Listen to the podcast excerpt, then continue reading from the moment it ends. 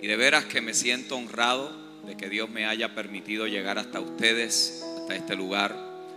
Gracias a los pastores Jesús, la pastora Carmen, porque fueron el enlace. Un aplauso para esta pareja de Dios, que tenemos el honor de hoy poder decir que son nuestros amigos. Yo no uso esa palabra livianamente, créanme. Yo no soy de los que ando diciendo que todo el mundo es mi amigo. Yo conozco mucha gente, pero muy poca gente puedo decir en persona que nos han tratado y nos sentimos para ellos como sus amigos. Gracias por su amor. Es evidente que la marca de esta pareja está presente en esta casa también. Y eso se debe a que la obra nadie la hace solo. Nos necesitamos los unos a los otros para poder cada uno cumplir con la tarea que nos han dado. Mientras entraba, vino a mi espíritu el escenario de Bernabé y Pablo en Antioquía. Dice que fueron enviados allí porque escucharon los apóstoles que la gracia de Dios había alcanzado Antioquía. Y dice que cuando ellos llegaron, en el griego me encanta como dice, dice, porque ellos vieron visiblemente cómo la gracia de Dios operaba en aquel lugar. Ellos lo vieron. Interesante, ¿no? O la gracia no es una doctrina ni una teoría, sino que es una manifestación de Cristo entre nosotros. Él vino lleno de gracia y de verdad. Y ver el amor, el hambre, ver el corazón de sus pastores, ver la sencillez, pero también la profundidad de lo que poseen y cargan, nos indican y nos hacen ver que la gracia de Dios está operando en este lugar. Todo lo que entra a donde la gracia de Dios opera no puede quedar de la misma manera. Allí entró Bernabé y Pablo, pero cuando salieron, salió Pablo y Bernabé. Puede que Dios envíe primero gente como hijos de consolación, pero esos hijos de consolaciones traen apóstoles que dimensionan a la iglesia a nuevos niveles de autoridad y gobierno. De allí salió el apóstol Pablo y Bernabé. Qué rico es reconocer cuando cada uno entiende la asignación y sabe a qué nos enviaron y por qué llegamos allí y cuál era la función. Y qué rico saber que Dios te ha plantado en una iglesia, en una casa, en un ministerio, donde será imposible que no dé frutos para la gloria del Señor. Oye, oye, será imposible. Es imposible que la gracia de Dios esté operando en un lugar y cosas no se manifiesten de Dios en ese sitio. No sé si alguno no escuchó la página que algunos me han preguntado para que descarguen nuestro libro El maravilloso Evangelio de la Gracia. Apúntelo por ahí los que toman notas. tomimoya.tv diagonal libro. Y recibe allí gratis nuestro libro. Y los que quisieran seguir conectados y permitirnos caminar con ustedes esta jornada de transformación, de empoderamiento, hemos creado un portal. Ese portal cuenta con cerca de 200 estudiantes a nivel internacional que continuamente reciben mensualmente de nuestra parte estudios en temáticas que se están hablando muy poco, pero que la Biblia tiene mucho que decir. Entonces allí sembramos esa semilla para que el Espíritu de Dios haga como Él quiere. Esa página es transformadosencristo.com. Transformadosencristo.com.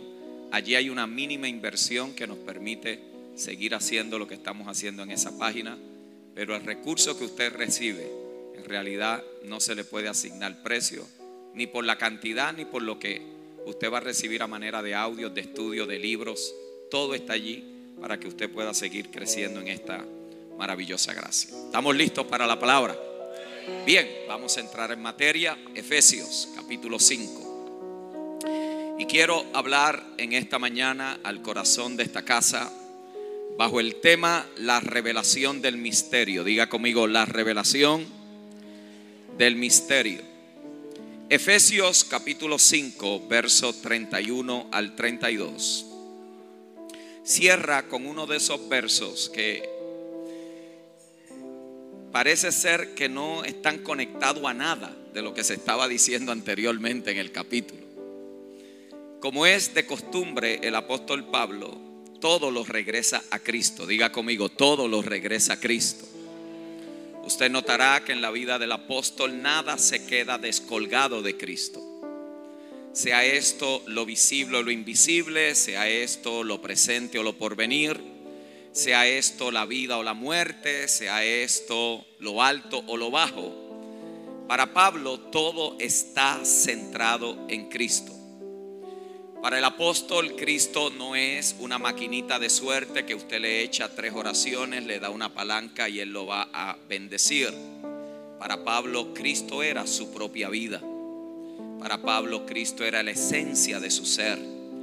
Pablo llegó a decir que en Cristo él vivía, él se movía y él existía. Para Pablo, Cristo era mucho más que un tema de predicación. Para Pablo, Cristo era la razón de su existencia. Por lo tanto, cuando usted lea al apóstol Pablo, está leyendo a un hombre que se le considera el intérprete de Cristo en la tierra. Fue el único que se atrevió a decir que fuéramos imitadores de él, así como él lo es de Cristo. El asunto es que cuando nosotros tratamos de imitar cómo es que Pablo imitó a Cristo, se nos convierte en algo un poco más complicado que lo que a primera mano parece. Porque cuando nosotros hablamos de Cristo tenemos la tendencia de relacionarlo con Jesús. Y típicamente decimos, bueno, caminemos como Jesús anduvo. El asunto es que la pregunta es válida. ¿En qué forma fue que caminó Jesús? Porque si Cristo estaba en el cuerpo de Jesús, entonces cuando Pablo dice, que seamos imitadores de Él como lo es de Cristo, Él no se está refiriendo al Jesús de Galilea. Él se está refiriendo al Espíritu Eterno que habitó en aquel cuerpo para poder manifestar a Dios en la tierra. Por lo tanto, Cristo usted no lo puede medir en espacio y en tiempo, no lo puede tocar, no sabe de qué color son sus ojos. Cristo no es judío ni es gentil, Cristo es un Espíritu Eterno que ha entrado en nuestra existencia y que hoy está levantando, no gente de carne y hueso, sino gente que ha nacido en el Espíritu para cumplir con un propósito. Diga conmigo, yo soy de Cristo. Así que Pablo no deja nada absolutamente nada. Como usted se encuentre predicando algo o enseñando algo o creyente algo donde Cristo no es la esencia, tómelo como interesante pero irrelevante para el propósito. Lo voy a repetir. Como usted se encuentre predicando, enseñando o creyendo algo en el cual Cristo no es la esencia, tómelo como interesante pero irrelevante para el propósito. Porque el propósito solo tiene validez si Cristo es el gobernante de todo lo que está sucediendo. Eso nos reduce la cantidad de temas que podemos estar escuchando y predicando a un solo tema. Diga conmigo, a Cristo. Pablo entonces ahora va a terminar una de las porciones bíblicas más profundas que jamás se hayan escrito. Cuando usted lee la carta de Pablo a los Efesios, no está leyendo cualquier cosa.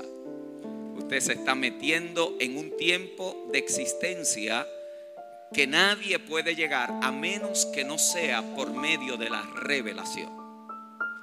Algo sucedió en la vida del apóstol que lo sacó de su tiempo presente y lo metió en el eterno consejo de Dios y allí le permitieron ver allí le permitieron oír cosas que muchas de ellas, dice el mismo, no le fue permitido decirlas.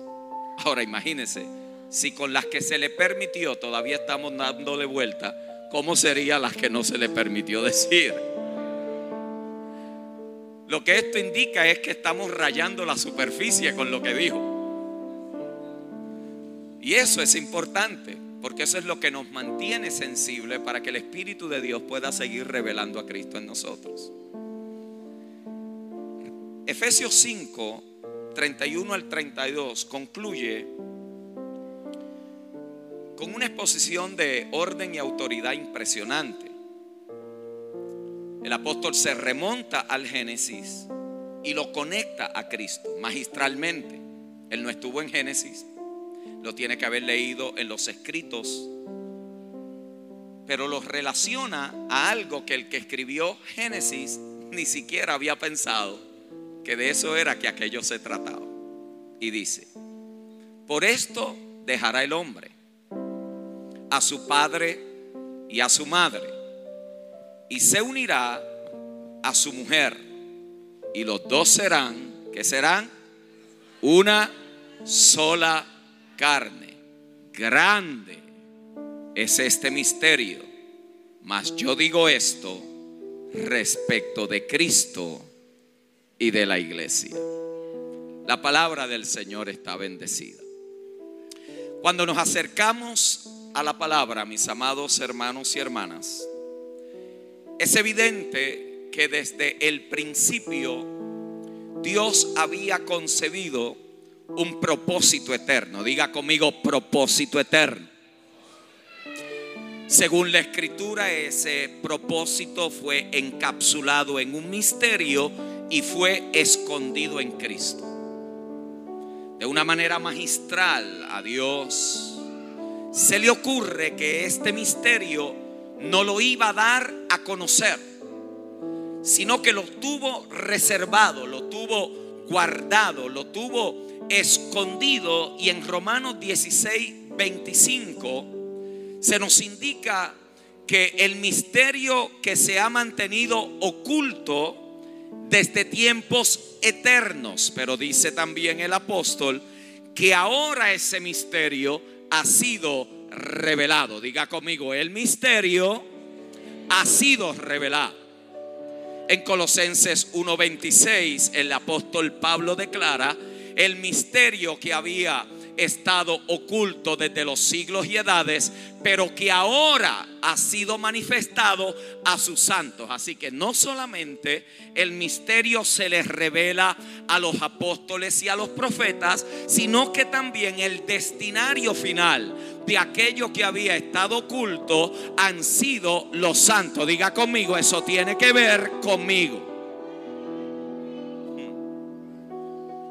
Pero en Efesios 4 o 3, versos 4 y 5, en el versículo 9 particularmente, el apóstol Pablo dice, leyendo lo cual podéis llegar a entender cuál sea mi conocimiento en el misterio de Cristo, misterio que en otras generaciones no se dio a conocer a los hijos de los hombres, como ahora es revelado a sus santos apóstoles y profetas por el Espíritu, y de aclarar a todos cuál sea la dispensación del misterio escondido desde los siglos en Dios, que creó todas las cosas.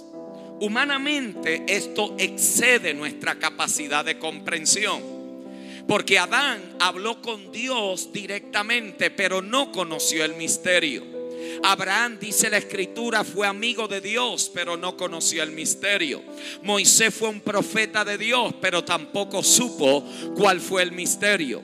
David, Isaías y Jeremías tampoco supieron cuál era el misterio. Aún más, el misterio estuvo oculto no solamente para los mortales, sino también para los ángeles. Ni Gabriel ni Miguel lo conocieron y mucho menos el reino de las tinieblas con el príncipe que lo gobierna.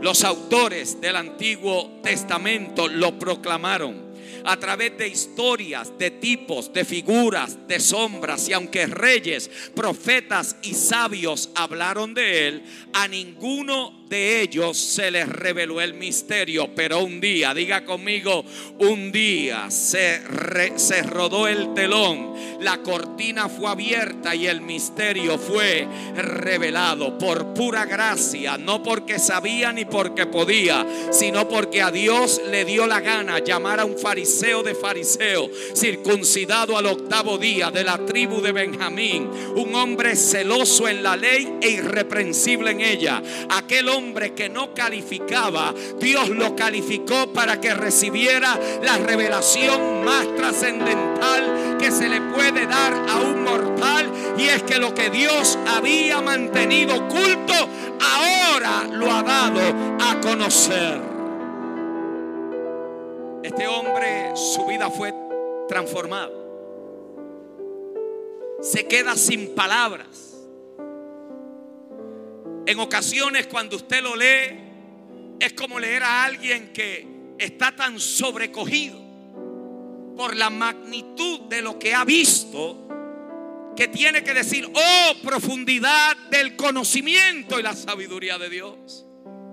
Es un hombre que usa palabras que en nuestro vocabulario no son comunes, inescrutables, sobreabundantes profundidades. Este hombre está tan sobrecogido, hermanos, que su vida desde que el misterio le fue revelado jamás volvió a ser la misma persona. Para él la vida y la muerte le daba lo mismo. El vivir era para Cristo y el morir le era ganancia. A él lo apedreaban, se levantaba, se sacudía el polvo, se secaba la sangre y vámonos para Listra. Mientras más lo criticaban, más de Cristo salía de él. Mientras más lo perseguían, más puertas de había Dios delante de él. Es que cuando a alguien el misterio se le revela, hermano, usted no se concentra en las tonterías que suceden en el planeta. Ahora usted está gobernado por una visión celestial que va a cambiar tu cosmovisión de una vez y para siempre. Alguien aquí debe de saber que al terminar esta reunión jamás volverás a ver la iglesia y la vida de la misma manera. Se quedó corto. Se quedó corto y usaba palabras que humanamente aún no describían lo que él quería comunicar.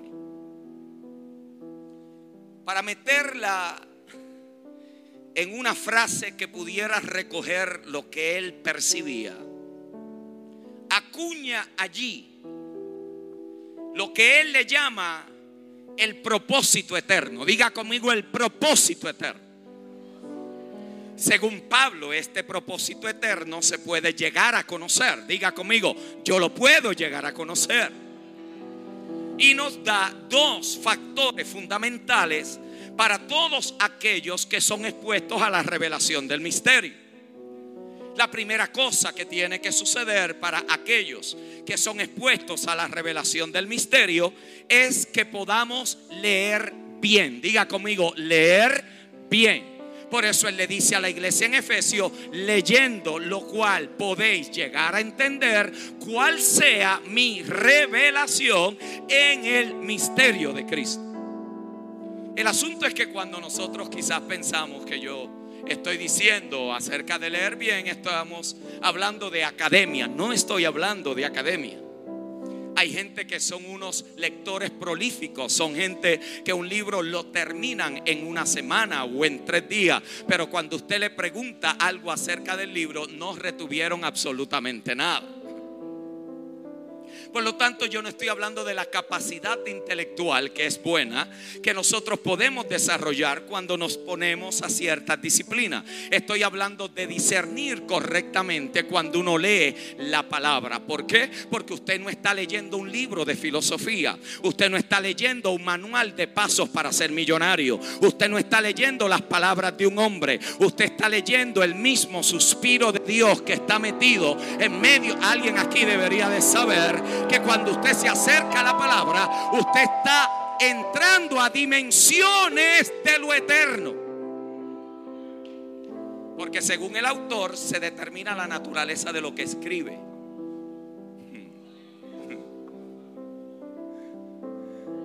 ¿Lo entendió? Según el autor se determina la naturaleza de lo que escribe. Si el autor es mortal, sus escritos son mortales. Si el autor es inmortal, sus escritos son inmortales. ¿Por qué? Porque lo que dice es la misma esencia de lo que es. Por lo tanto, la palabra cuando usted entra a ella, está entrando a la misma esencia de Dios. Y Pablo dice que eso hay que leerlo bien. Me explico. Todo lo que en la Biblia se ha escrito es verdad. ¿Usted lo cree conmigo? Todo ha sido inspirado. ¿Usted lo cree conmigo? Pero no todo lo que la Biblia dice es una verdad presente. Todo lo que la Biblia dice es verdad. Por eso es que está inspirado. ¿Por qué? Porque la inspiración garantiza que se dijo lo que Dios quería. En otras palabras, es el sello divino. Pero no todo lo que está en la Biblia es una verdad presente. ¿Por qué? Porque en la Biblia hay verdades históricas. Y hay verdades que ya pasaron. Por ejemplo, hay cosas que fueron para David que no tienen nada que ver conmigo. Mm, más claro. Yo me alegré con los que me decían, a la casa de Jehová iremos. Bueno, eso está bien para el tiempo de David, que usted iba a la casa de Dios.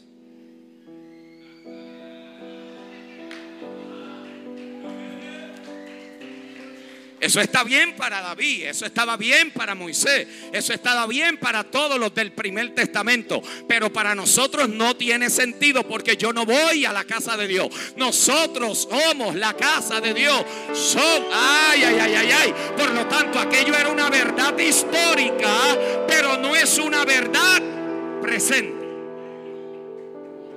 Por eso Pedro le tiene que decir a la iglesia en la primera carta, escribirlo lo mismo no me pesa. ¿Por qué? Porque a ustedes le conviene que yo los establezca en la verdad presente. Hay cosas que Dios dijo que hoy no está diciendo. ¿Por qué? Porque hoy Él está hablando por medio de su Hijo, no por medio de los profetas del antiguo pacto.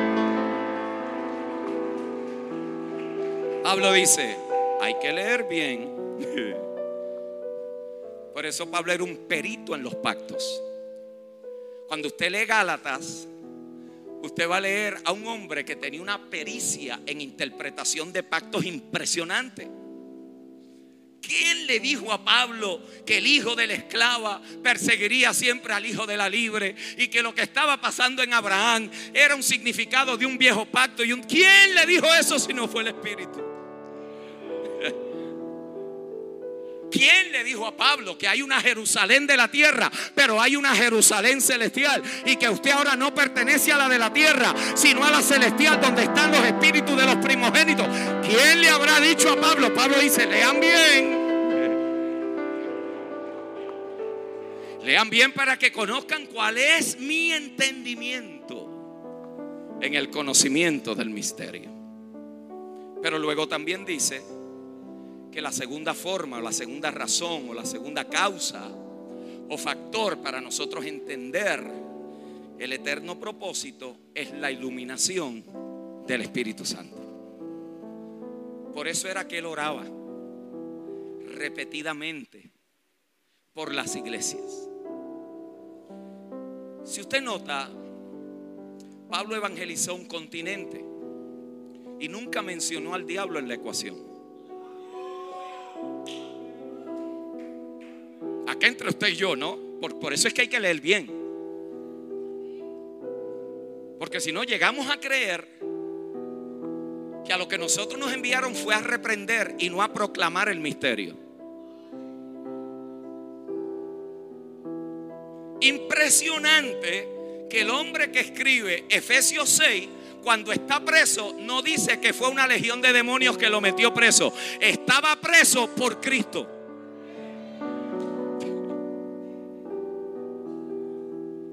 Usted está diciendo que el reino de las tinieblas no es real. Eso no fue lo que yo dije. Lo que yo dije es que muchos evangélicos lo hacen más real que el reino de Cristo. Eso fue lo que yo dije. Yo no dije que el reino de las tinieblas no tiene fuerza. Yo lo que estoy diciendo es que parece que hay muchos evangélicos que creen que el reino de las tinieblas tiene más fuerza que el reino de la luz. Yo no estoy diciendo que no debemos de ejercer autoridad sobre Satanás. Yo lo que estoy diciendo es que la autoridad que yo ejerza no depende de lo que yo diga, sino de lo que Cristo ha hecho en la cruz del Calvario, desmantelándolo en la cruz. Después, alguien aquí debería de saber que cuando el Espíritu Santo te revela a Cristo, tu mentalidad no es de demonio, sino de dominio.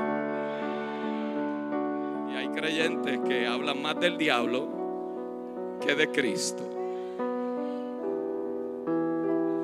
Prueba, prueba para los ministros. La próxima vez que ore la gente, dígale, no puede mencionar al diablo. La mayoría se queda sin oración en 10 minutos. No saben qué decir porque no los enseñaron a orar, le enseñaron a reprender. Y orar y reprender son dos cosas totalmente diferentes. La Biblia no dice reprender en todo tiempo, orar en todo tiempo. La Biblia no dice que estemos atando, cancelando, trayendo abajo, dominando, echando en los abismos, sacando del triángulo de la Bermuda, metiéndolo en otro país. La Biblia lo que dice es que proclamemos el reino de Dios entre los hombres. ¿Alguien aquí me estará entendiendo? Tenemos que permitir que el Espíritu Santo nos ilumine el entendimiento. El problema es que muchos se quedan impresionados y preferimos obedecer la evidencia visible que la palabra eterna. Por eso es que hay gente que dice, bueno, si eso sucedió es porque así debe ser. Imagínense. Si lo que valida la palabra es solo lo que sucede, entonces muchos santeros y espiritistas estarían operando en la palabra. Porque ellos también hacen milagros. Y ellos también invocan a Cristo. Así que no puede ser la única evidencia. Tiene que haber una revelación del Espíritu de Cristo en nosotros para que nosotros no nos movamos por lo que vemos, sino por lo que Él ha dicho y Él ha dicho que tú tienes autoridad sobre todo principado y potestad, porque Él ha vencido y los ha despojado. Y tú no estás peleando de abajo hacia arriba, tú estás sentado con Cristo en lugares celestiales y está. Diga conmigo el Espíritu Santo el Espíritu Santo nos ilumina, abre los ojos de nuestro entendimiento y nos permite ver las riquezas de pleno entendimiento. Ahora, como todo misterio, se hace uno preguntas. ¿Dónde? ¿Cuándo? ¿Por qué? ¿Para qué se concibió este propósito? ¿Por qué es eterno?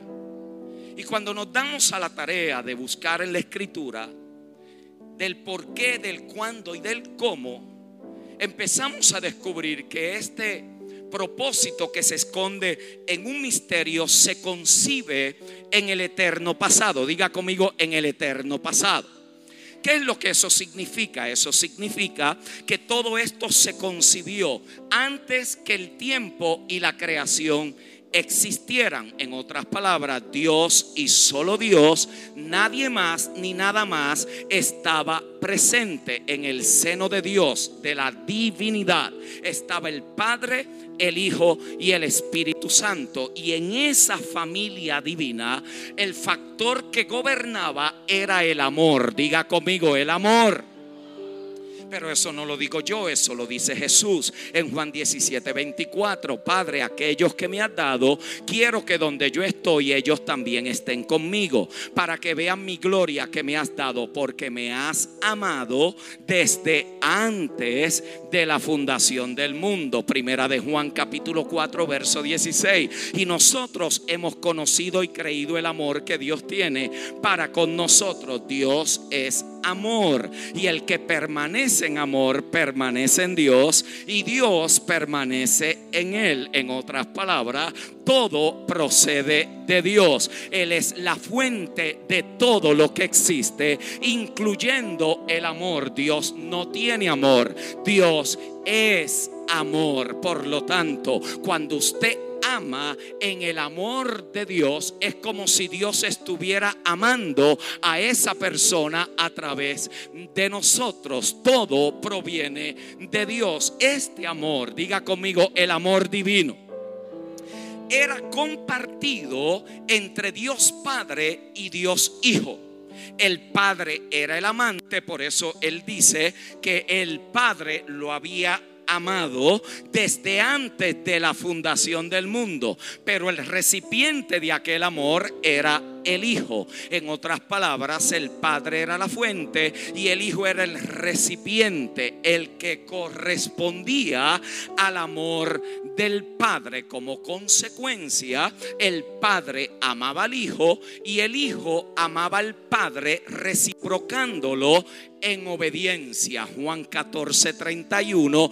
Más para que el mundo conozca que amo al Padre y como el Padre me mandó, así hago. El Padre no solamente amaba al Hijo y el Hijo amaba al Padre, sino que el Padre quería también que el Hijo pudiera tener un recipiente en el cual él pudiera vertir también el amor. En otras palabras, que el hijo fuera el amante y que alguien le correspondiera. Que el hijo fuera la fuente, pero que otro fuera el recipiente. Esta verdad, mis amados hermanos, está en toda la escritura. Por eso cuando usted encuentra a Dios incursar en la historia, descubre que a Dios Padre siempre le ha, siempre ha querido una casa y una familia. Diga conmigo, una casa y una familia. Efesios capítulo 2, verso 19 al 22. Pero el Hijo siempre ha querido una esposa y siempre ha querido un cuerpo. Efesios 5, 25 al 32. Así que esto que Dios estaba haciendo en sí mismo, lo escondió y lo mantuvo representado a través del primer testamento, a través de sombras, a través de tipos, a través de figuras. Y desde allí, desde la misma creación, Dios está comunicando que en un tiempo determinado Él estaría revelando algo que Él poseía el derecho absoluto de revelar. Por eso Jesús mismo decía que solo el Padre le revela al Hijo a quien Dios quiere. Si alguien aquí ha conocido al Hijo, usted se debe de sentir privilegiado porque a Dios le plujo revelar a su Hijo en ti. Por eso cuando esto le pasa a Pablo dice, y cuando a Dios le plujo revelar a su Hijo en mí.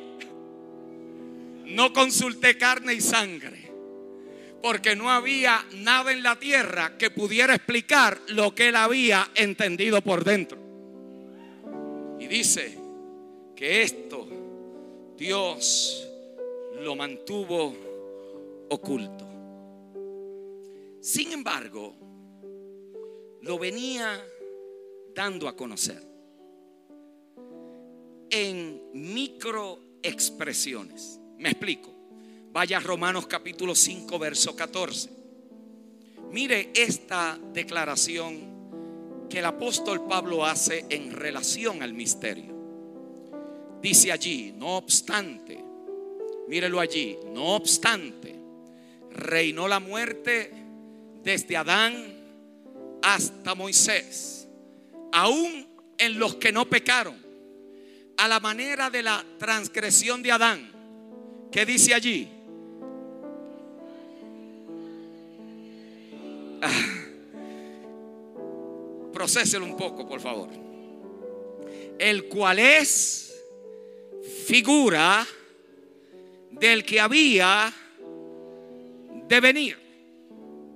Por lo tanto, el propósito de la creación de Adán era revelar a manera de sombra algo que en el cumplimiento del tiempo se estaría manifestando. Si hubiéramos leído solo Génesis, usted no encuentra eso allí. Porque allí se hacen manuales para el matrimonio, pero está hablando más que el matrimonio. Porque allí se habla de la creación del ser humano, pero está hablando de mucho más que la creación del ser humano.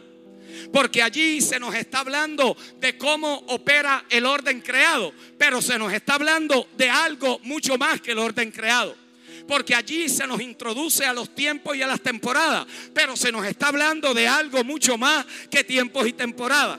Que allí se nos dice que todo se reproduce de acuerdo a su género, pero nos habla de algo mucho más que generaciones que se van reproduciendo. Dios estaba marcando el planeta con un hombre que estaría manifestando el misterio que venía guardado desde la eternidad. Y lo pone allí. Y aquella creación de Adán, que era sombra, dígalo conmigo, era sombra, en otras palabras, no era la esencia, era una copia, el original todavía no lo habían revelado. Es como cuando usted va a sacar una copia y usted tiene el original. ¿Ah? Y usted le dice, sácamele una copia de este original. Me das el original y haz de ahí todas las copias. Y en el proceso de hacer la copia, a él se le daña. Pero yo me fui con el original. Ahora todas las copias que él va a producir vienen con la misma mancha. La Biblia le llama eso pecado. Y todo lo que produjo esta copia viene manchado.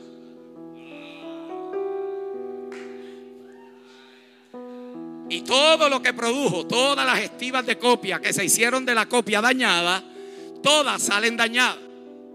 Usted puede creer que se echó todo a perder, usted puede creer que no había remedio, usted puede creer que esto fue un tiempo perdido, usted puede creer que nos equivocamos, usted puede creer que esto no tenía sentido, hasta que de repente el dueño con el original aparece y le dice, se te dañó la copia, yo tenía el original guardado para cuando llegue. Alguien aquí debería de saber que Adán no era el original, Adán era una copia del que había de venir, pero el que había de venir no venía con mancha de pecado, ni se relacionó con el pecado para poder hacer todas las copias después de él, limpia, santa, pura y sin mancha. Alguien aquí debería de decir, Padre, gracias que no estoy en Adán, estoy en Cristo.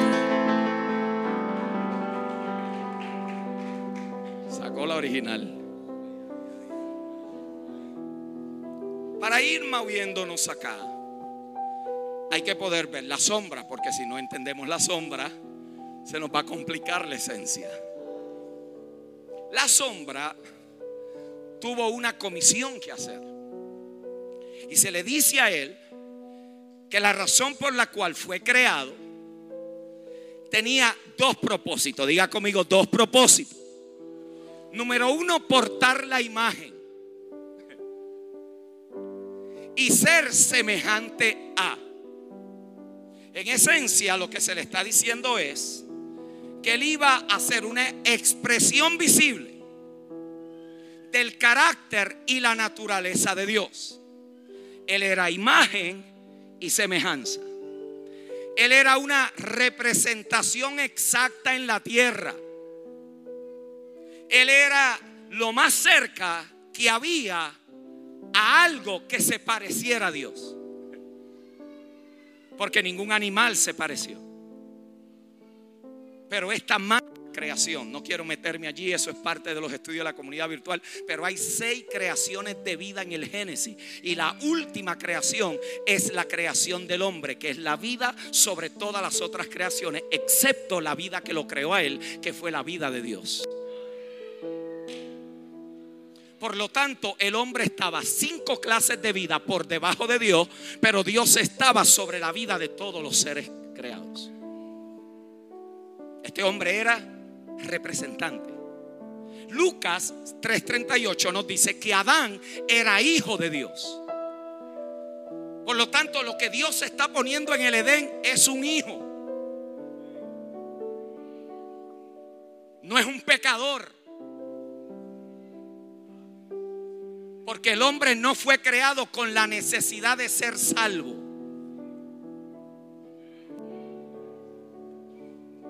Por eso es que la salvación lo único que hace es que te recupera. Pero hay creyentes salvos viviendo como si estuvieran en miseria.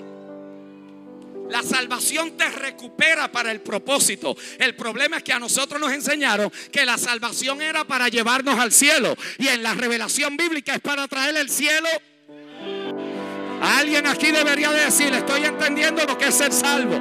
Ser salvo no es dejar aquello para meterme aquí. Ser salvo es entrar allá para bajarlo acá. Alguien aquí debe de saber que tu vida no es para que deje el planeta, sino para que manifieste a Dios en tu generación. Adán era imagen ah, y semejanza. Era como Dios decir, yo te he puesto en un escenario donde las cosas existen en varias dimensiones, visibles e invisibles. Tú vas a ser mi representación visible en el planeta. Tú eres mi embajador, mi enviado. Tú eres el que gestionas mi creación. Te la estoy dando como un mayordomo. Lábrala y protégela. Eres mi representante. Segunda razón por la cual lo crea es para que Adán ejerciera gobierno.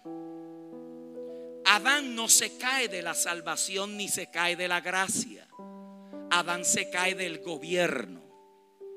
Porque al desobedecer, él decide ser autosuficiente, independiente, autoprotector y le entrega al príncipe de las tinieblas el título de propiedad y ahora él queda como un extranjero en lo que él era el dueño.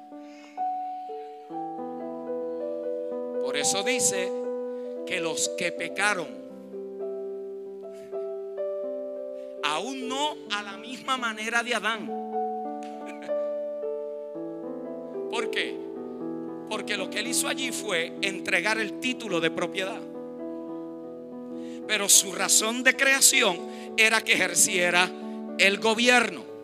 No me puedo quedar allí, pero quiero solamente señalar que aquel gobierno ejecutado iba a crear dominio sobre todo lo creado excepto los otros mortales. Era sobre toda cosa que se arrastrara. Dios le anticipó a Adán que aquello que se arrastraba vendría a usurpar su autoridad y no lo oyó ni lo creyó. La serpiente se arrastraba y sobre esa serpiente a él le habían dado dominio. Pero él no podía ejercer dominio si no era por medio del árbol de la vida. Y él decidió comer del árbol del conocimiento del bien y del mal. lo que él le estaba diciendo a Dios es, yo sé más que tú, yo lo voy a hacer a mi manera. Usted conoce la historia y yo conozco la historia. El propósito de Adán entonces era, diga conmigo, ser representante y diga conmigo, gobernar sobre la tierra. Esto es importante, mis amados hermanos, porque lo que yo le estoy hablando sucedió antes de Génesis 3. En otras palabras, el pecado no había afectado nada de lo que Dios había establecido. Por lo tanto, si lo que Dios estableció sucedió antes del pecado, entonces cuando el pecado sucede no lo puede erradicar ni cancelar. Lo que Dios hace es lo que se había propuesto desde antes de la fundación del mundo. Apocalipsis 13:8, el Cordero de Dios que fue inmolado desde antes de la fundación del mundo, que es lo que Dios hace, incorpora la redención. En otras palabras, a Dios no le tomó de sorpresa la creación de Adán. Por eso es que todavía vivió 930 años después de haber pecado. Pero como Adán no era el original, él era una copia. El original vendría en el cumplimiento del tiempo. Por lo tanto, Dios estaba diciendo, esto ya yo lo había anticipado. Alguien aquí debería de saber que a Dios no le tomó de sorpresa la caída de Adán. Pero si Dios iba a crear un ser que tuviera capacidad de gobierno, le tenía que dar capacidad de decisión. El primer Adán tomó la decisión de desobediencia, pero el que vendría cuatro mil años después no iba a tomar la decisión por sí mismo. Lo tentaron de la misma manera, le ofrecieron lo mismo, pero escrito está, escrito está. Él sabía lo que la escritura hablaba y se paró en lo que el Dios eterno había establecido. Adán lo escuchó, pero él lo leyó. Escrito está y no respondió. Allí estaba Dios moviendo todo aquello. Ni el pecado, ni el diablo, ni la maldad, ni la depravación, ni la desobediencia, ni la perversión. Dios nunca abandonó su propósito. Oiga bien, aquellos que les gusta estudiar la escritura después de Génesis 3, vaya a través de todo el capítulo de Génesis. Vaya luego y se mete a Deuteronomio y va a escuchar el mismo lenguaje. Multiplicado, fructificado y llenar la tierra. ¿Por qué? Porque eso no era solo para Adán. Eso era para cada generación que viniera después de Adán. Eso era para cada hijo que estaría sobre el planeta. Y a manera de sombra Dios está repitiendo lo que le había dicho a Adán. El pecado no canceló el propósito, simplemente incorporó el plan de la redención. Dios siempre ha querido tener portadores de su imagen. Dios siempre ha querido tener portadores de su semejanza. Dios siempre ha querido ser visible en la faz de la tierra. Dios siempre ha querido que otros vean su naturaleza y también, vean su imagen. Adán fue el primero en la línea descendiente de los hombres a quien Dios le dio esta comisión. Por eso él era una figura, diga conmigo figura, del griego tipos, que significa una impresión, molde, forma, la marca de algo que deja un golpe. Es un patrón. En otras palabras, Adán fue creado a la imagen y semejanza de Dios. Por lo tanto, en sí mismo, Adán estaba completo. Ojo. Dios no crea una ayuda porque Adán estaba incompleto. Dios crea una ayuda porque Adán estaba solo solo e incompleto son dos cosas totalmente diferentes. Ay, que yo me casé con esta, porque esta es la que me completa. Mija, no te metas en ese rollo porque tú no jamás lo vas a poder completar. Eh, mire, nosotros dos, ella 50 y yo 50. ¿Qué rollo nos han enseñado a nosotros? No, yo necesito una mujer que me, que me complete. No, una mujer que, que te complemente. Un hombre que te complemente. Muchos están diciendo, ¿y por qué usted no dijo eso 30 años atrás? Ya yo estoy en este rollo. No te puedes salir de allí, ¿ah? Ahí aguante, ahí aguante.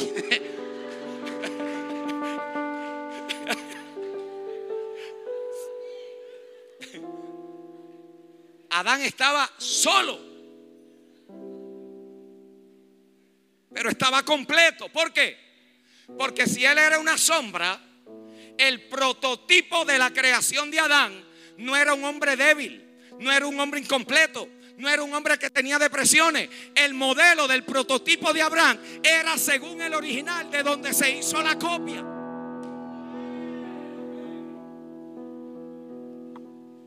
¿Ustedes creen que Cristo estaba incompleto? ¿Ustedes creen? ¿Será por eso que no necesitó casarse para cumplir el propósito? Ay, Jesús fracasó porque él no se llegó a casar nunca. Él, habrá tenido unos vacíos existenciales. No, ese es el evangelio de la psicología. Si Dios para ti no es más que suficiente, ninguna mujer lo será. Si Dios para ti no es más que suficiente, ningún hombre lo será. La felicidad tuya no la tiene otro mortal. La felicidad tuya está en el propósito. Alguien aquí debería de decir, Padre, gracias, porque ahora voy a amar a mi pareja, no por lo que me trae, sino por lo que le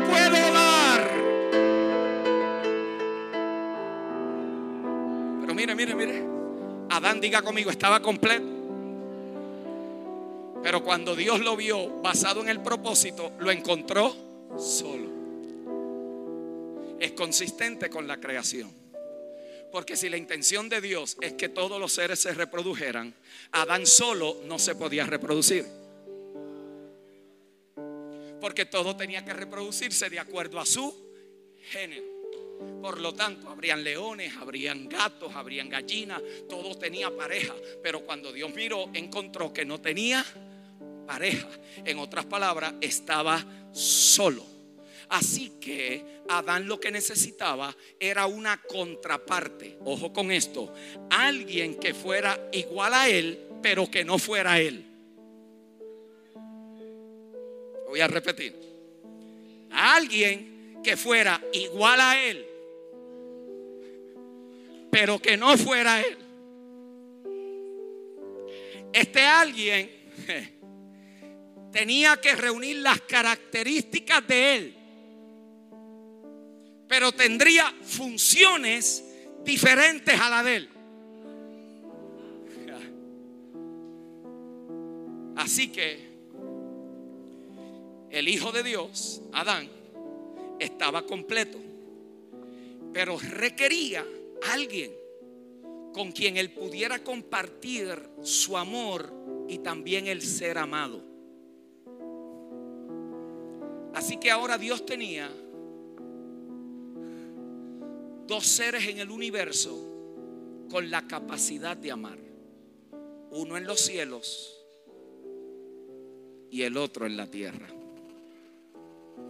Esta era la antesala para la máxima revelación de Dios en el planeta. Dios tenía un propósito eterno. Era un plan asombroso. No tenía precedente. Lo concibió en el eterno pasado.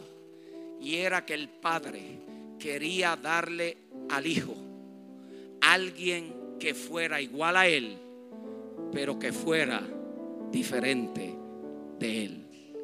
Él sería el Hijo de Dios, pero en otra forma. Se convertiría en la esposa del Hijo eterno. Esta fue la motivación primaria de todo lo que causó la creación, de todo lo que Dios hizo en los cielos y en la tierra y todo lo que en ellos hay. Podemos entonces decir, mis amados hermanos y hermanas, que todo fue creado por el Padre para el Hijo, para que el Hijo tuviera una esposa, una ayuda idónea que pudiera amar al Hijo y el Hijo la amara a ellos. Pablo dice que este misterio estuvo escondido a todas las generaciones. ¿Cuál era el misterio? Que en Dios había una mujer que en el cumplimiento del tiempo se iba a manifestar. Y lo que Dios concibió antes de la fundación del mundo, nada en la tierra lo podía cancelar. No había faraón, no había Babilonia, no había pecado, no había diablo ni demonio que resistiera la revelación del misterio. Y si Dios tenía que sacar allí a los hombres del horno de fuego, los sacaba para preservar la simiente del Hijo. Si Dios tenía que trabajar con ellos en el desierto, trabajaba con ellos para preservar la simiente del Hijo. Si Dios tenía que hacerse columna de fuego y nube para guardarlo, lo hacía para preservar la simiente del Hijo. Allí estaba Dios surcando por la historia. Todo lo creado habla de este misterio. La semilla que se siembra y que tiene que morir habla de lo que un día sería la resurrección del grano de trigo. El árbol que se iba a comer, que Adán no lo llegó a probar porque era el árbol de la vida. Cuando el tiempo se cumpliera, él decía que el que de mí coma no morirá. Alguien aquí me está entendiendo. El Edén no era otra cosa, sino que Cristo en miniatura, en todos los escenarios que Dios puso allí. Allí Él estaba en el agua. Allí Él estaba en los cuatro ríos. Por eso lo ves en el Apocalipsis. ¿Por qué? Porque aquello era una sombra. Dile, aquello era una sombra de lo que había de venir. Todo en la creación estaba hablando de la manifestación del Hijo de Dios entre los hombres. Ay, ay, ay. Por lo tanto, a través de todo el primer testamento. Por eso hay que saber leer. Porque si no sabemos leer el primer testamento, nos metemos en una de mitos y de ritos y, de, y nos quitamos los zapatos creyendo que eso es santidad y le ponemos aceite a la gente creyendo que eso es el Espíritu Santo. ¿Por qué? Porque lo leemos mal. Aquello era una sombra aquello para ellos estaba bien, pero para usted, para mí, no va. Porque si la sombra ya cumplió su propósito, es como si usted viniera acá y se pusiera a hablar con mi sombra. ¿Me explico? Pues eso es lo que muchos creyentes hacen. Quieren buscar a Dios en la sombra en el arca, ponemos el arca aquí y el arca se le metió por dentro. Ponemos acá un tabernáculo, ponemos acá fiesta, porque estamos buscando tocar a Dios desde afuera, pero a Dios no se te mete, no se te no está afuera. Dios se te metió por dentro para que ahora tú camines en el lugar santísimo. Ahora tú eres el ungido de Dios. Alguien aquí me estará entendiendo. Tú no tienes que estar buscando sensaciones para saber que Dios es real, porque el que se acerca a Dios buscando sensaciones es porque que no cree. Por lo tanto, el escritor dice, el que se acerca a Dios es necesario que crea que Él es. Por lo tanto, lo sienta o no lo sienta, con billete o sin billete, arriba o abajo. Dios no tiene que probar que Él es. Yo le creo que Él es. Y hoy lloro porque siento las corrientes de los ritmos del Espíritu. Y mañana salgo de aquí sin llorar. ¿Cuál culto estuvo más glorioso? ¿Lo vio? ¿Lo vio? Los dos. Los dos estuvieron gloriosos. ¿Por qué? Porque yo no vine a llorar, yo no vine a gritar, yo no vine a buscar. Yo lo que vine fue exaltar la realidad de algo que ya existe y está depositado en mí. Y si en esa verdad a Dios le place tratar conmigo hoy, hacerme llorar, que llore hasta que me deshidrate. Pero yo sé que si no lloro, también Dios es real.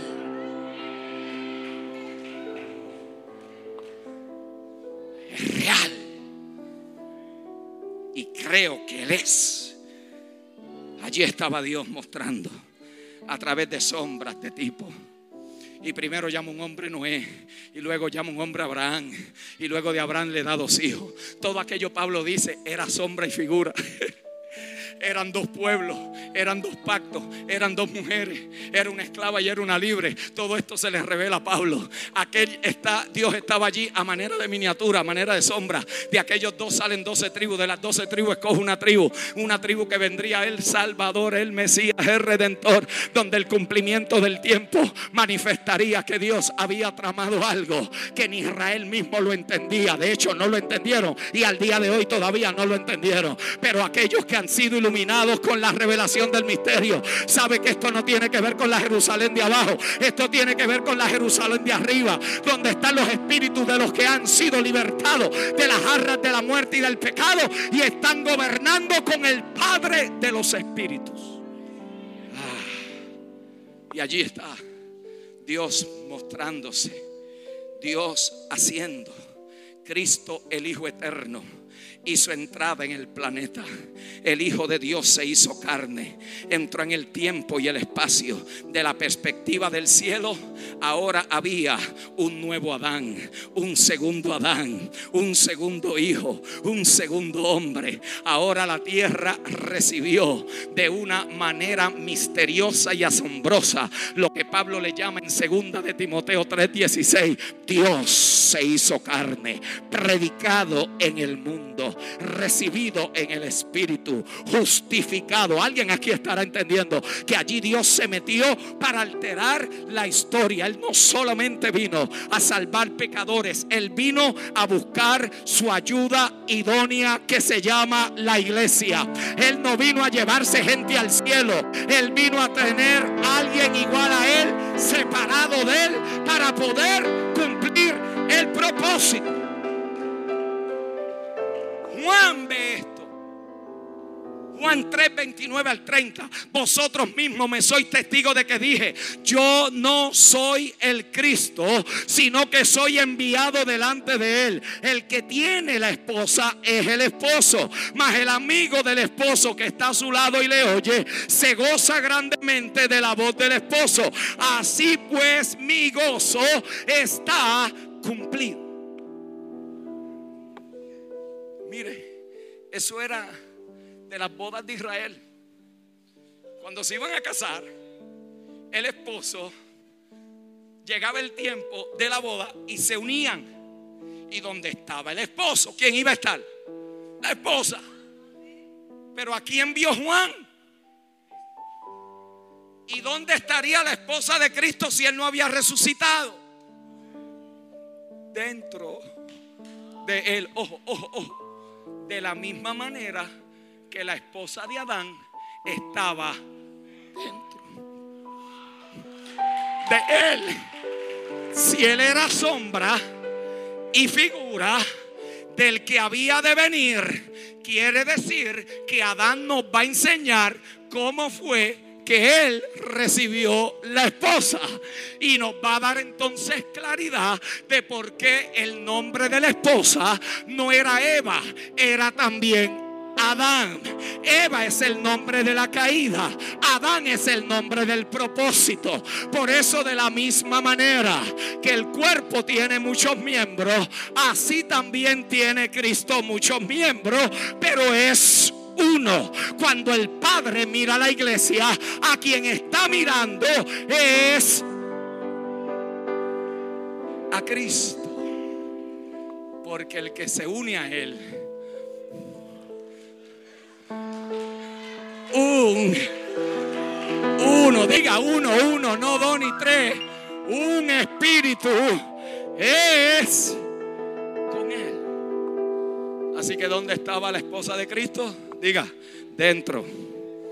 Considere entonces que la manera que Adán obtuvo su esposa es una reflexión de cómo Cristo obtendría la suya. Para poderle sacar la esposa que Adán llevaba por dentro, lo tuvieron que poner a dormir.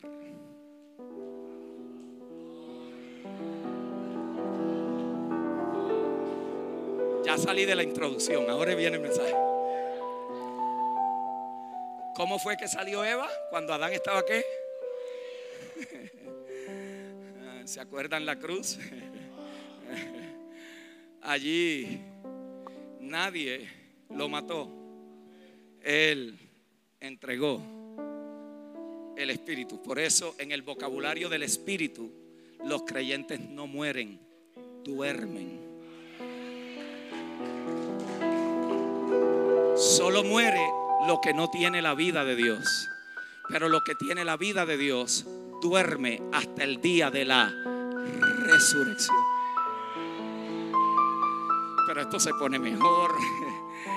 Así que allí estaba Dios mostrando cómo el misterio se iba a revelar. Para este dormir hay dos razones.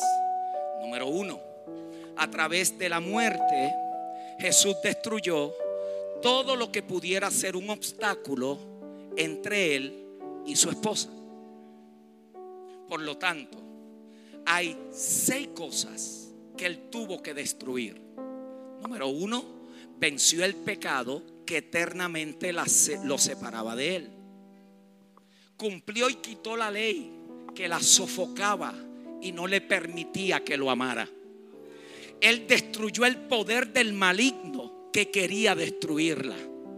Él venció el sistema del mundo que trataría de seducir su corazón y apartarla de él.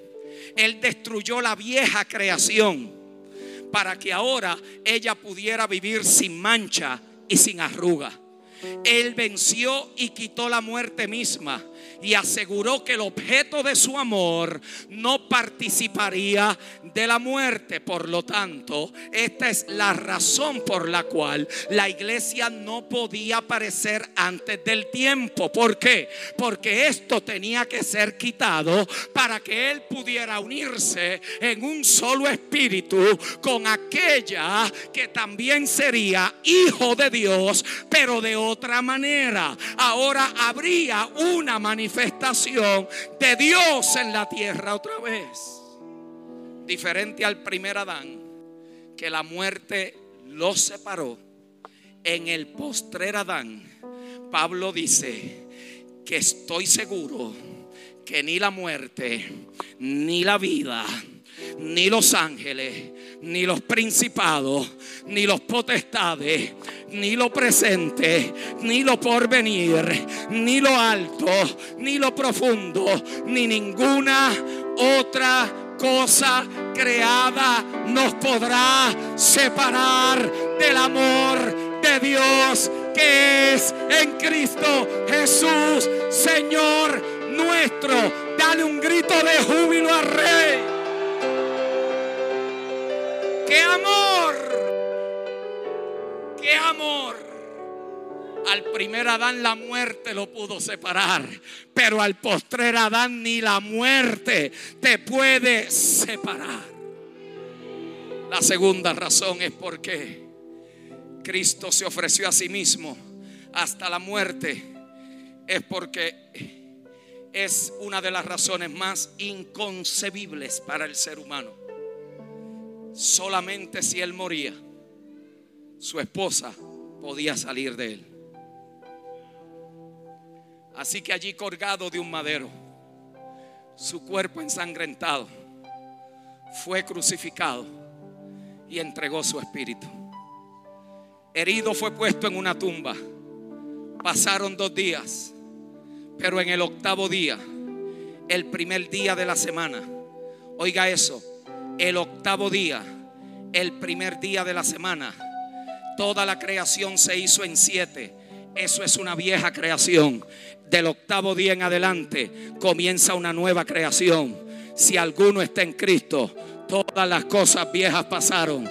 He aquí, todas están siendo hechas nuevas. Ocho es el número de la gracia. Ocho es el número de nuevos comienzos. Ocho es el número de una nueva perfección. Ocho es el número de volver a comenzar. Ocho es el número donde lo viejo pasa para que lo nuevo llegue.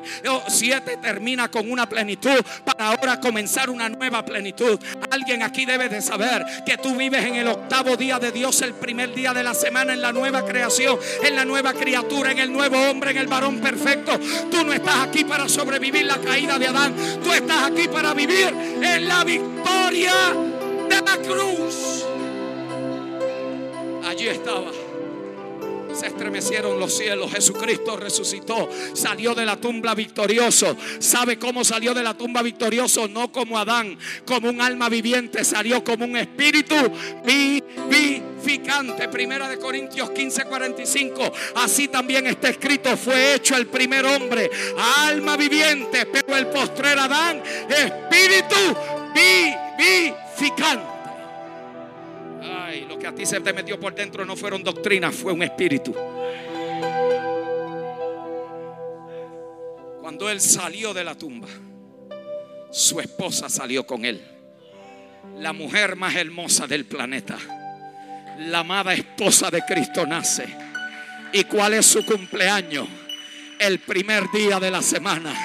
El octavo día de la creación un nuevo comienzo. Ahora el planeta fue invadido por una compañía de hijos espirituales que no son limitados por lo que ven. Es más, no caminan por lo que ven, sino por lo que no se ve. Esta gente no depende de lo que dice el gobierno de su país, porque ahora pertenecen a otros reinos. Esta gente prospera donde la muerte está presente. Esta gente da vida donde los hombres no han podido hacer nada. Esa gente, esa gente son una amenaza donde quiera que van.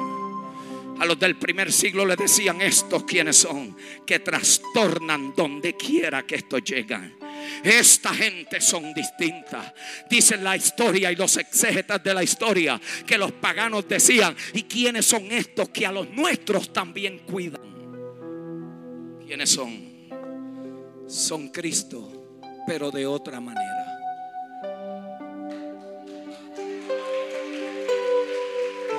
Son el Adán postrero con otras funciones. Siéntese que estamos en la introducción. A esa esposa es lo que Cristo le llama una nueva creación en el planeta es el nuevo hombre creado conforme a Cristo el Señor. Esta esposa nació libre e inafectada de los efectos de la caída. Nació santa, sin mancha y sin arruga. Quizás ahora puede entender Efesios 5. Nació santa, sin mancha y sin arruga. Esa es la iglesia, ojo con esto, esa es la iglesia que Él tiene.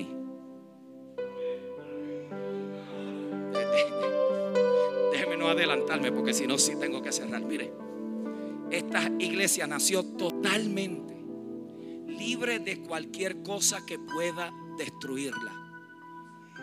Esta esposa, esta, esta, no la de los hombres, esta. No juzgue la iglesia de Cristo por lo que usted ve con los ojos.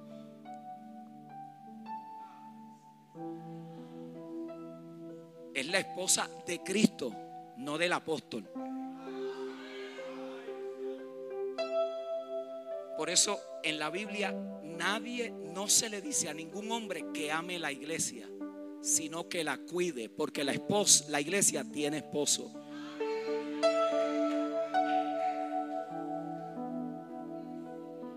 Por eso es que se nos dice, nosotros amamos a nuestra esposa como Cristo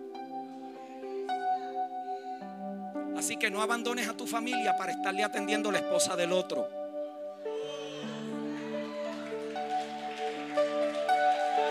Porque eso sonará noble. Eso sonará tan espiritual, pero es una aberración al modelo. ¿Sabe lo que sucede? Que los hombres hemos cometido adulterio espiritual abandonando nuestra familia para atender la esposa del que la puede cuidar mejor que ninguno de nosotros.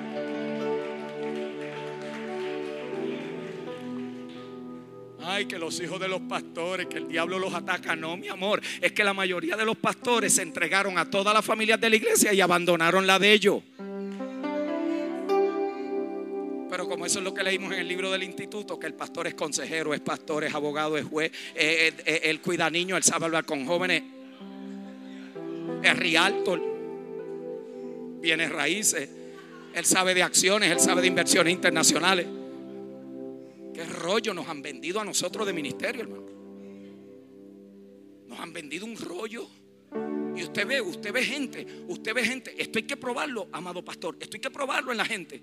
Hay gente que si los deja están siete días metidos y dicen sirviéndole al Señor y no es sirviéndole al Señor, es escapando de la casa. Escapando de la casa, como no se hablan, no se tratan, cuando están allí no tienen nada que decir, no tienen nada que es interesante, no hablan cosas, pues es mejor estar metido en la casa de vosotros que estar metido en tu casa, que es el Edén que Dios te ha entregado, para que lo hagas reproducir, para que lo labres, para que lo cuides, para que... Yo dije eso. Es que nos encanta, nos encanta aparentar que estamos haciendo cosas espirituales para después estar teniendo retiro para que Dios nos traiga a los niños. Señores, Dios lo que quiere es que tú le formes hijos en tu casa, no en la iglesia. No le pidas a la iglesia que haga lo que tú tienes que hacer en la casa.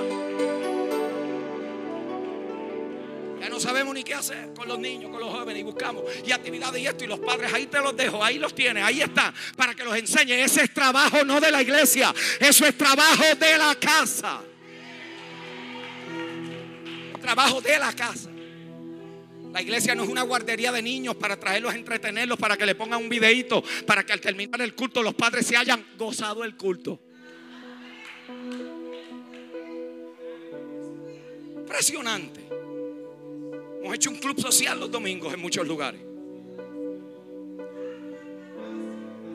Esto hay que rectificarlo. Porque ya no sabemos qué inventarnos. La gente no quiere, está buscando y estos muchachos me están volviendo loca. No, necesitamos regresar a ser una casa generacional con una mentalidad gubernamental donde los niños están siendo entrenados, no en la iglesia, en la casa, para que cuando los traigan a la iglesia no les sea extraño el vocabulario de la familia de Dios. No les sea extraño. No pueden escuchar a papi hablando algo allá y al pastor hablando diferente acá. Tiene que haber una sola voz.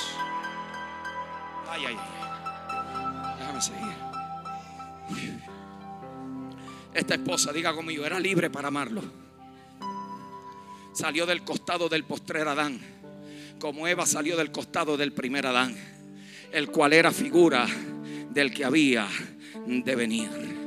Ahora quizás esto le pone en perspectiva lo que hizo el soldado romano cuando abrió el costado del, del, del Señor en la cruz con una lanza atravesó aquel cortado y dice la escritura que de allí salió que agua y sangre. La sangre habla de la limpieza de todos los pecados. Él murió para limpiar a su amada esposa de toda contaminación. Efesios 5, 25 al 27. Maridos, amad a vuestras mujeres, así como Cristo amó, amó, amó, amó a la iglesia y se entregó a sí mismo por ella para santificarla, habiéndola purificado en el lavamiento del agua por palabra. Cuando pasó aquello? Cuando tú te bautizaste, no. Cuando Él murió en la cruz del Calvario. Por eso es que fuiste sepultado, resucitado, glorificado con Él. Porque allí te estaban lavando los pecados. Y cuando lo confesaste, lo que Él hizo se te imputó como justicia. Ah, allí estaba. Y mire cómo dice, a fin de presentársela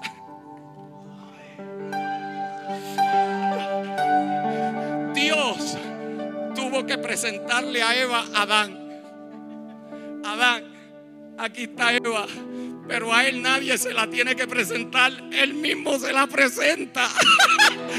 él mismo, él dice, esta es mi esposa, que se parece a mí, que es como yo, pero diferente a como yo. Y para garantizar esto, me le metí por dentro para que cuando los hombres la vean, es como si estuvieran viéndome a mí. Dios se la presentó a Adán, pero en el postrer Adán nadie se la va a presentar. Yo no le preparo iglesia a Dios. Él se la preparó hace rato.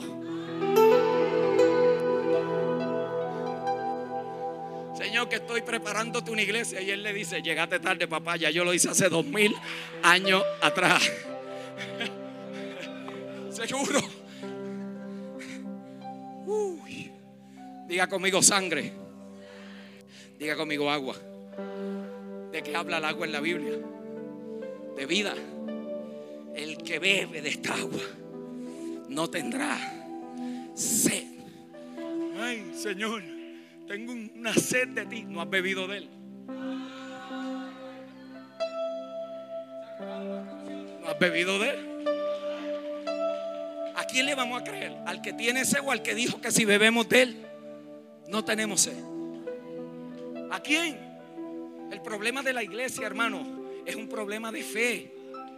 No creemos lo que Dios ha dicho. Señor, que tú sabes que yo tengo sed, tengo sed, lléname, lléname. Este dice, no te voy a llenar. Te puse un pozo de adentro.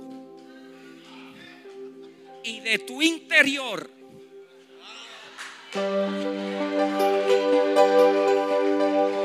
de, de adentro, de adentro. Nadie te va a tener que echar un chispito de agua ni aceitito. De adentro, de adentro, de adentro, de adentro, de adentro. Correrán que no goteras, no chorritos, ríos de agua.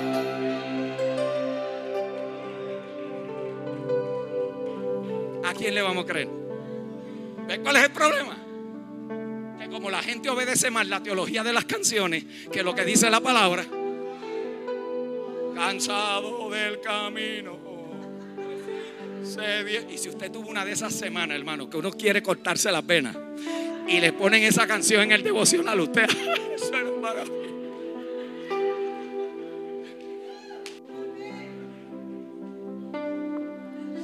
Yo no me estoy mofando de eso, no me vaya a malinterpretar. Si usted conoce mi corazón, eso no es una mofa. Lo que yo quiero es que usted madure. Y hay veces que tengo, como, como no estoy escribiendo, no le puedo poner negrilla. Entonces uno a veces tiene que resaltar lo que quiere comunicar usando ciertas expresiones. Yo estoy haciendo una exageración de algo que si usted se mantiene allí, no madura.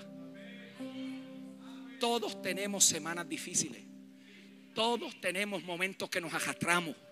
Todos, eso no tiene que ver si usted ora, no ora, si es apóstol, apóstol, profeta. Eso no tiene que ver con eso. Hay veces que yo me levanto y no me quiero congregar. La carne nunca está dispuesta para hacer la obra del Espíritu.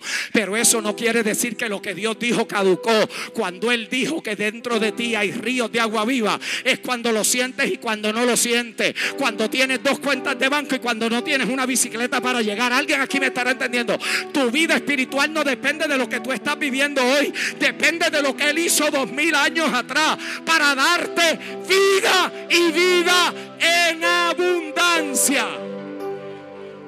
Así que cuando llegues aquí cansado del camino, dile al hermano, necesito que ores por mí porque vengo cansado del camino. Y no hagas eso un misticismo espiritual que Dios abre torres porque te vas a quedar allí toda la vida. Aprende a caminar eh, por el valle de sombra de muerte sabiendo que Él va contigo. Diga conmigo agua. El agua habla de la vida. Juan 4:10, si conocieras el don de Dios y quién es el que te dice dame de beber, tú le pedirías y él te daría que agua viva. No agua, agua viva. Así nace la obra maestra de Dios. La iglesia al fin fue revelada. El misterio que había estado oculto desde antes de la fundación del mundo, ahora fue manifestado. Y desde ese momento en adelante, nada volvería a ser igual. Con razón Pablo dijo en Efesios 2.10, porque somos hechura suya, creados en Cristo Jesús para buenas obras, las cuales Dios preparó de antemano para que anduviésemos en ella. La palabra hechura es del griego poemia, que significa el poema de Dios, la obra de Dios. La iglesia estaba escondida en Cristo desde antes de la fundación del mundo, así como Eva estaba escondida en Adán antes de que Dios lo pusiera a dormir. Adán era figura del que había de venir. Eva se convertiría en la sombra de la que había de venir. Por lo tanto, permítame cerrar con las similitudes entre Eva y la iglesia, entre Adán y el postrer Adán. La iglesia es Cristo en otra forma, porque fue formada de Cristo, así como Eva fue formada de Adán. La iglesia toma el nombre del esposo, así como Eva se llamaba Adán antes de pecar. Porque así como el cuerpo es uno, Primera de Corintios 12, 12, y tiene muchos miembros, pero todos los miembros del cuerpo, siendo muchos, son uno solo. Así también Cristo. La iglesia es una nueva creación.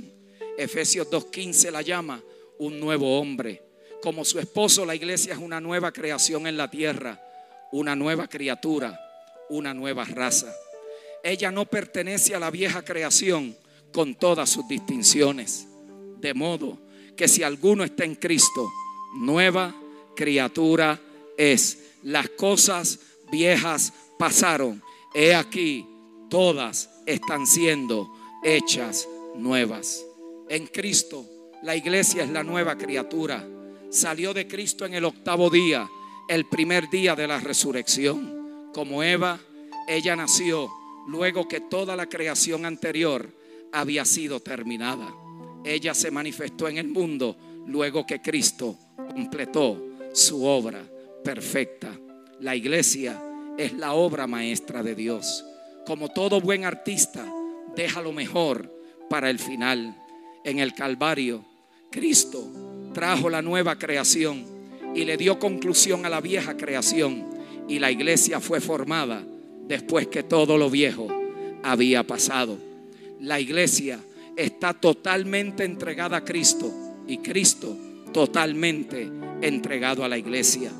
Ella existe para amarlo y, responder en obediencia a su amor. La iglesia no fue creada, ella fue formada de Cristo mismo. Eva fue formada del costado de Adán. Ella es espíritu de su espíritu, así como Eva era carne de la carne de Adán. Por eso Pablo decía, primero lo natural y luego lo espiritual.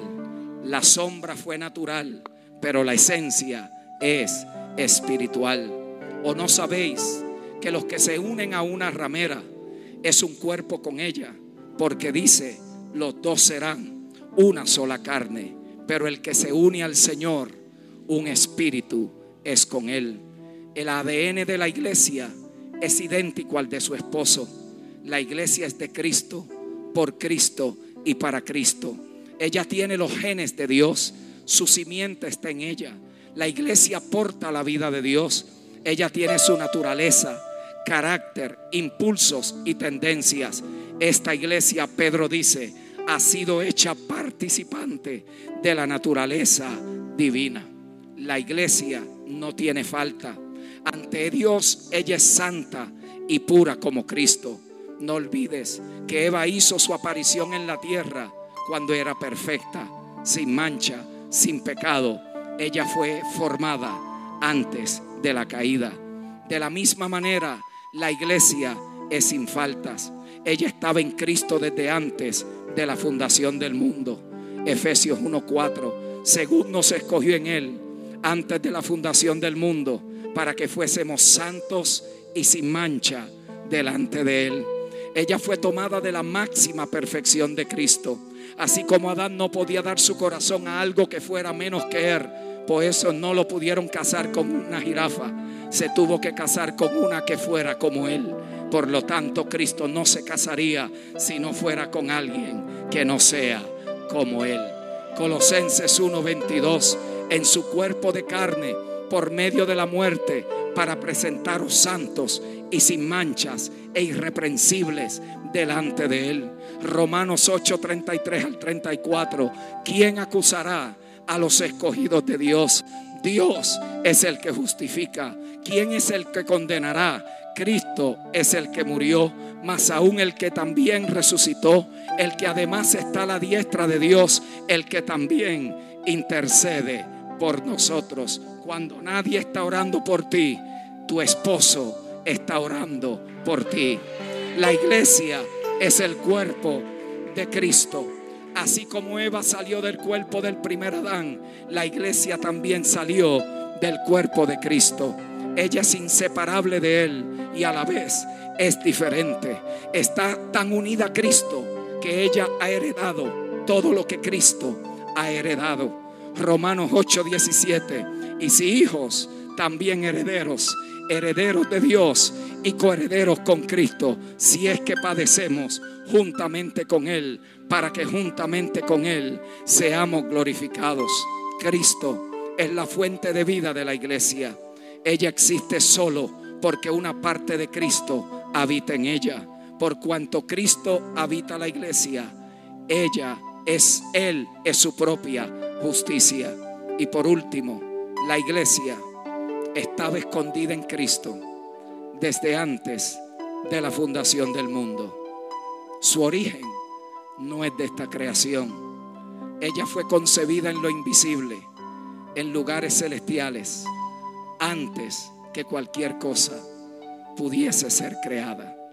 Bendito el Dios y Padre de nuestro Señor Jesucristo, que nos bendijo con toda bendición espiritual en los lugares celestiales, según nos escogió en Él desde antes de la fundación del mundo, para que fuésemos sin mancha y sin arruga.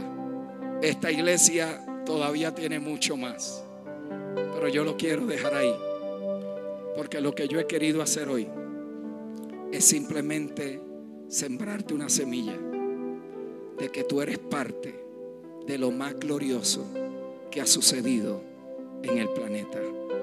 La esposa de Cristo ha sido revelada. El misterio ha sido descubierto.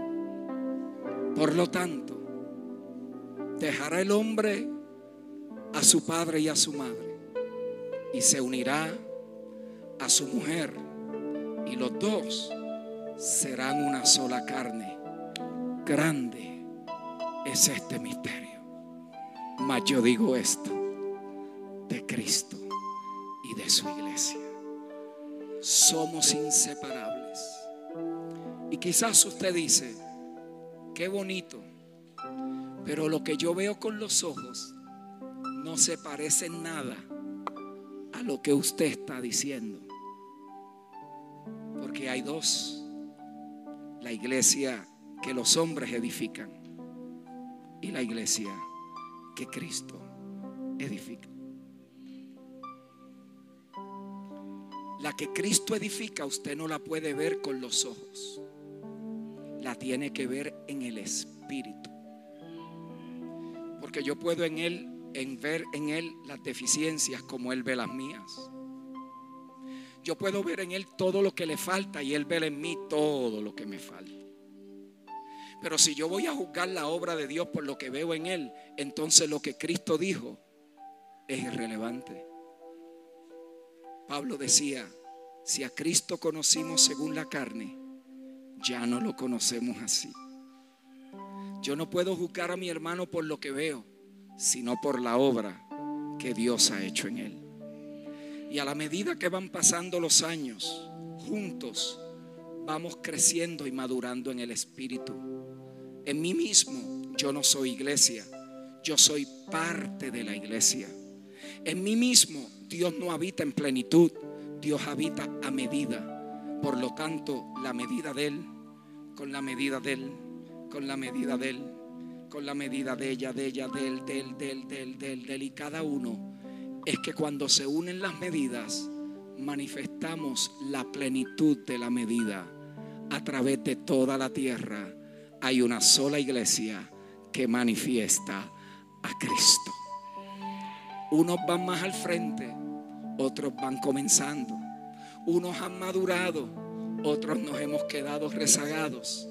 No importa, ya Él terminó la obra y aquel que la comenzó la per perfeccionará hasta el día del fin. Gracias a Dios por su iglesia. Por lo tanto, mis amados pastores, Mis amados líderes y santos del Señor, guardemos el tesoro de lo que hemos recibido. No permitamos que la carne, no permitamos que los celos, envidias, disensiones vayan a obstaculizar la obra del Espíritu en nosotros. Procedamos a la madurez.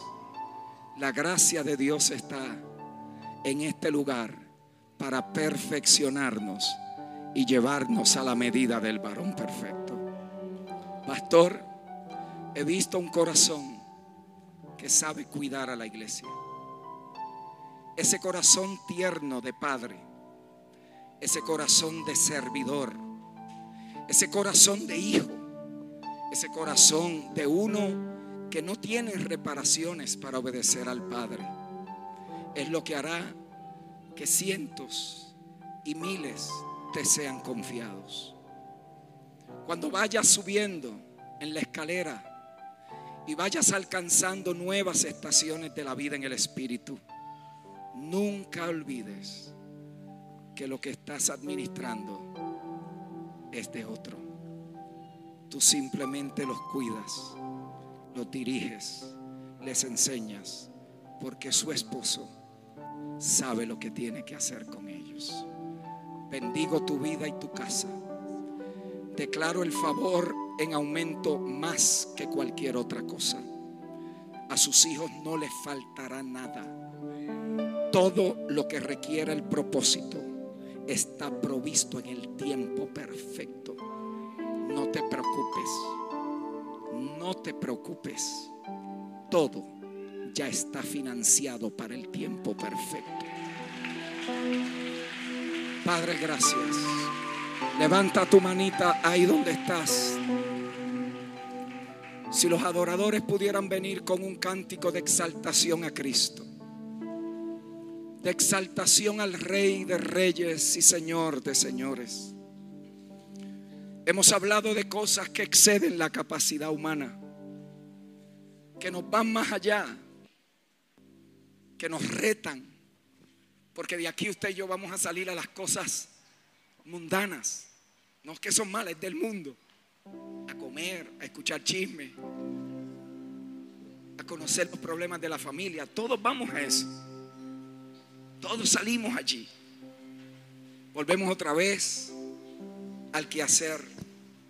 Y este momento se puede ahogar ante tanta cosa que a veces hay. Sí. Yo oro en el Señor que esa comunión del Espíritu no se te interrumpa. Que mientras hablas con otros, el Espíritu tuyo esté presto para oír al Espíritu de Dios. Que se activen dones y gracias. Que esto sea una iglesia no solo de palabras, sino también de vivencia profunda en la vida del Espíritu dones de sabiduría, de conocimiento, de discernimiento de espíritu, de interpretación de lengua, de milagros, dones de señales, de maravillas, dones donde la vida del cuerpo sea tan poderosa que cada vez que la iglesia se reúne es como si Cristo se estuviera reuniendo en este lugar.